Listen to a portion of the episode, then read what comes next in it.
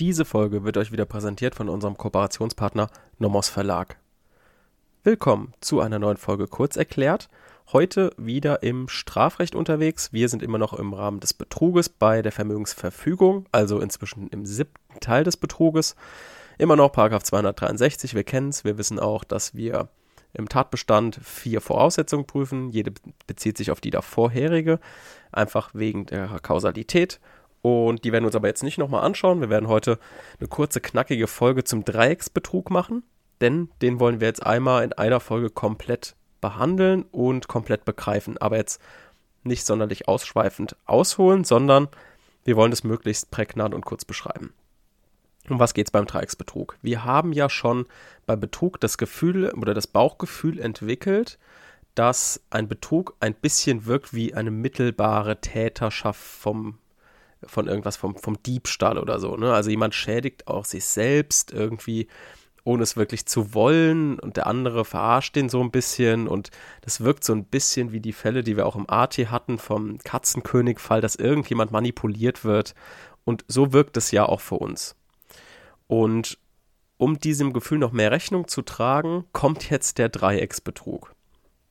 Und der Dreiecksbetrug beschreibt eigentlich die Situation oder die Abgrenzung von der mittelbaren Täterschaft beim Diebstahl und einem Betrug, dem sogenannten Dreiecksbetrug. Also wenn wir vorher bei der Vermögens äh, und im Rahmen diesem in diesem Verfügungsbewusstsein die Abgrenzung auch von Diebstahl und Betrug vorgenommen haben, aber jetzt im Hinblick auf den Gewahrsamsbruch gucken wir uns jetzt auch zwar dieses Tatbestandsmerkmal an, weil das immer Abgrenzungskriterium ist, wir gucken aber jetzt eher in einem Dreiecksverhältnis zueinander. Ne? Es gibt also drei Personen, um die es geht. Es gibt denjenigen, der täuscht, es gibt denjenigen, der verfügt und es gibt denjenigen, der geschädigt wird. Denn wir wissen auch, beim Betrug müssen jetzt der Getäuschte und der Verfügende identisch sein. Also derjenige, der getäuscht wird, derjenige, der verfügt, müssen identisch sein. Allerdings der Verfügende und der Geschädigte müssen eben nicht identisch sein.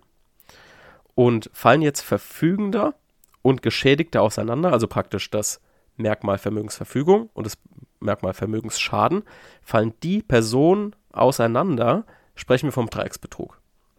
Und dann wissen wir auch gleichzeitig, wenn so eine Konstellation ausgebreitet wird im Sachverhalt, also genau gesagt wird, ach, ist das jetzt vielleicht ein Angestellter von der Bank, ein Bankangestellter und ähm, es wird aber geschädigt die Bank, dann wissen wir sofort, okay, wir befinden uns im Rahmen des Dreiecksbetrugs. Dann wissen wir auch gleichzeitig, wenn wir das Delikt aufschreiben, also wir haben ja meistens eine Überschrift mit Paragraph 263 Absatz 1 StGB, dann müssten wir jetzt da noch aufschreiben, ähm, wer getäuscht wurde und wer geschädigt wurde. Und das machen wir, indem wir ähm, aufschreiben, Paragraph 263 Absatz 1 StGB gegenüber dem G, also dem Getäuschten, und zum Nachteil des V, also des Vermögensgeschädigten. Bereits hier diese Einleitung vorzunehmen, schon in der Überschrift deutlich zu machen, hier handelt es sich um einen Dreiecksbetrug, wo der Getäuschte und der Geschädigte auseinanderfallen, das zeigt dem Korrektor schon, okay, A, der geht in die richtige Richtung. Das ist schon mal sehr gut. Ne? Und warum ist das jetzt so? Also warum gibt es den Dreiecksbetrug? Wessen Ausdruck ist das? Beim Betrug handelt es sich ja, wie gesagt, um ein Selbstschädigungsdelikt. Das heißt, der Tatbestand des 263 ist dadurch gekennzeichnet, dass der Geschädigte die schädigende Handlung selbst vornimmt. Also ich muss mich selbst schädigen. Daraus ergibt sich aber auch, dass im Grundsatz der Dreiecksbetrug nicht im Gesetz geregelt ist. Im Grundsatz sage ich, ne? Das ist natürlich auch ein Dreiecksbetrug gibt es natürlich genauso, wird auch genau mit Betrug bestraft. Aber erstmal vom Sinn und Zweck gehen wir aus, ich will mich selbst schädigen oder ich schädige mich selbst. So, das ist erstmal der Ausgangsfall des Betruges. Jetzt ist aber natürlich so, dass es natürlich möglich ist, insbesondere in größeren Banken oder wo auch immer, wo halt eben ein Angestellter die Bank selbst schädigt oder im Einkaufsmarkt der Kassierer den, ähm, den Marktinhaber selbst schädigt, dass es hier natürlich möglich sein muss, einen Dreiecksbetrug zu haben. Und für diesen Dreiecksbetrug, um den abzugrenzen vom Diebstahl mittelbarer Täterschaft, brauchen wir ein Näheverhältnis zwischen dem Verfügenden und dem Geschädigten. Warum brauchen wir ein solches Näheverhältnis? Denn das brauchen wir, weil, weil trotzdem im Dreiecksbetrug der Selbstschädigungscharakter Ausdruck finden muss. Und der Selbstschädigungscharakter findet nur dann Ausdruck, wenn derjenige, der getäuscht wird und verfügt, irgendwie Teil des Geschädigten ist. Ne? Weil sonst, sonst ist ja, sonst schädigt sich der, der Geschädigte ja nicht selbst, sondern wird geschädigt durch einen anderen. Und dann wären wir im Diebstahl in mittelbarer Täterschaft. Weil dann der Kassierer würde dann jemand anderen schädigen und nicht sich selbst. Das heißt, dieses Nähverhältnis muss uns zeigen, derjenige, der getäuscht wird, derjenige, der verfügt, der muss Teil von demjenigen sein, der geschädigt wird. Also derjenige, der einen Vermögensschaden erleidet. Und dieses Näheverhältnis ist ein bisschen umstritten, wie das jetzt ausgeprägt sein muss. Es gibt zwei Theorien hierzu. Also immer im Dreiecksbetrug, dann immer hier in der Vermögensverfügung immer diesen, diesen Streit bringen. Da gibt es einmal die Befugnistheorie.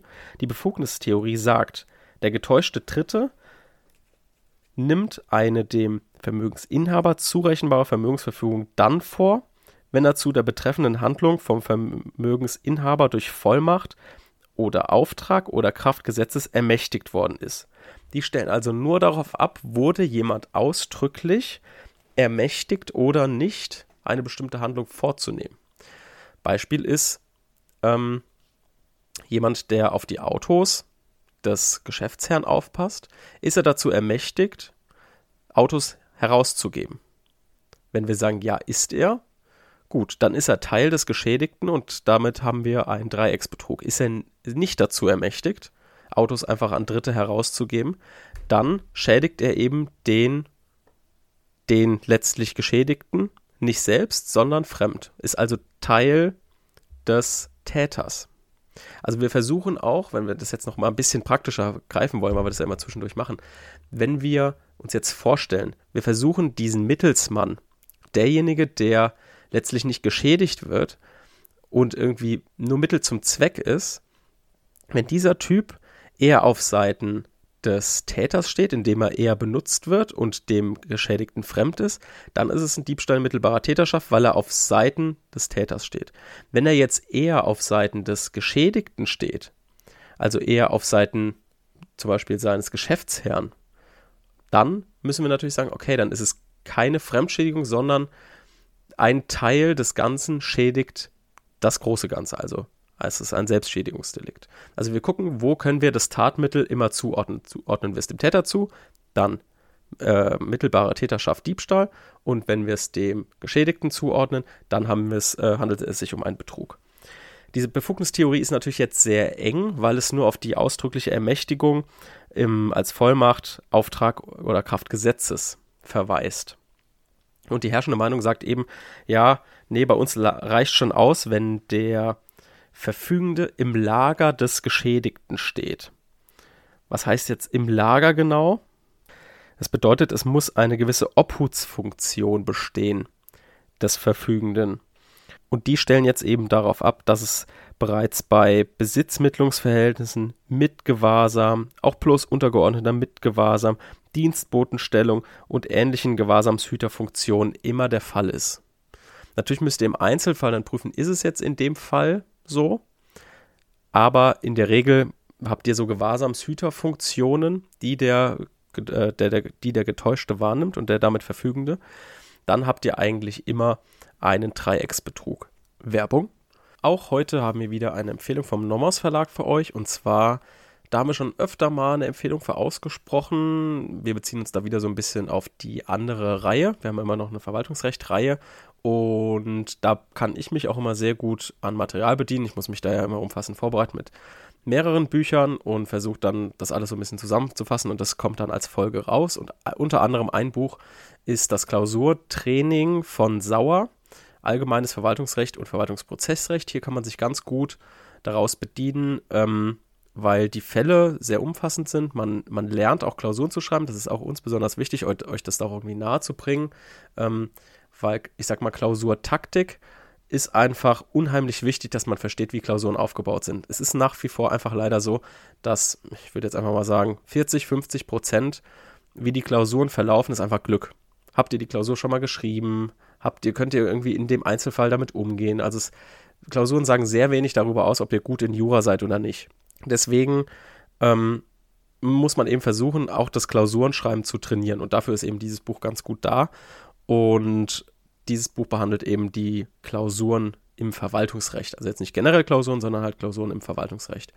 Und das kann man auf jeden Fall damit gut trainieren und können wir euch deswegen auf jeden Fall nur wärmstens ans Herz legen.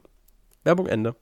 Hier müsst ihr immer nur so ein bisschen aufpassen, weil es natürlich auch oft sein kann, wenn es zum Beispiel jetzt sich um einen Angestellten handelt, also einen Bankangestellten, und der klar ähm, befugt war, diese Handlung vorzunehmen, über die getäuscht wurde, dann müssen wir natürlich sagen, okay, dann haben wir sowohl nach der Befugnistheorie als auch nach der Lagertheorie ein Näheverhältnis, welches den Dreiecksbetrug begründet. Und damit müssen wir natürlich den Streit nicht entscheiden. Wenn ihr euch aber dafür entscheidet, okay, eine Ermächtigung lag hier nicht vor, wir haben nur so eine Gewahrsamshüterfunktion ohne Ermächtigung, dann haben wir nach der Befugnistheorie haben wir kein Näheverhältnis, also müssten nach der Befugnistheorie dann ein Diebstahl mittelbarer Täterschaft annehmen. Wenn wir aber jetzt sagen, okay, die Gewahrsamshüterfunktion reicht uns, wir gehen nach der Lagertheorie, dann ähm, sind wir eben im Dreiecksbetrug. Dann müsst ihr eben den Streit sehr wohl entscheiden und entscheidet euch immer für die Lagertheorie, weil die Befugnistheorie ähm, zu eng ist. Und hier vielleicht noch als kleiner Abschlusstipp, was besonders wichtig ist, lasst euch nicht verwirren, beim Geschädigten muss natürlich kein Irrtum vorliegen. Es kann natürlich auch ein Irrtum beim Geschädigten vorliegen, aber oft ist der überhaupt nicht da, kriegt die Situation gar nicht mit. Das heißt, lasst euch da nicht verwirren. Ihr müsst nur den Vermögensschaden, da müsst ihr euch nur auf den Geschädigten beziehen, also das, was ihr oben im ersten Satz mit zum Nachteil geschrieben habt. Nur da muss der Vermögensschaden vorliegen. Die, der Irrtum und die Vermögensverfügung, die werden eben durch den Getäuschten wahrgenommen. Ne? Lasst euch da nicht verwirren. Ähm, ja, achtet da einfach ein bisschen drauf. Also, was merken wir uns jetzt für die Folge? Wir merken uns, dass der Dreiecksbetrug immer in Abgrenzung zum mittelbaren, zur Diebstahl mittelbarer Täterschaft vorgenommen wird und dass diese Abgrenzung letztlich zurückgeht auf den Selbstschädigungscharakter und diesem besonders Ausdruck verleihen will.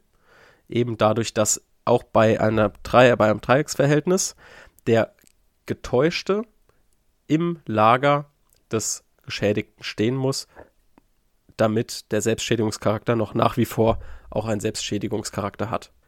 Ja, damit war es das mit der heutigen Folge. Und dann sehen wir uns in der nächsten Folge wieder, beziehungsweise hören uns wieder. Und dort geht es dann um den Vermögensschaden. Das heißt, wir werden uns da die Vermögensschadensbegriffe angucken, teilweise ein bisschen ekliges Thema und werden uns da auch verschiedene kompliziertere Situationen mal vor Augen führen, weil da machen wir bestimmt zwei, drei Folgen draus. Vermögensschaden auch immer sehr kompliziert, rafft niemand so wirklich und deswegen ist es da sinnvoll, dass wir das ein bisschen größer machen. Und damit bis zum nächsten Mal. Tschüss.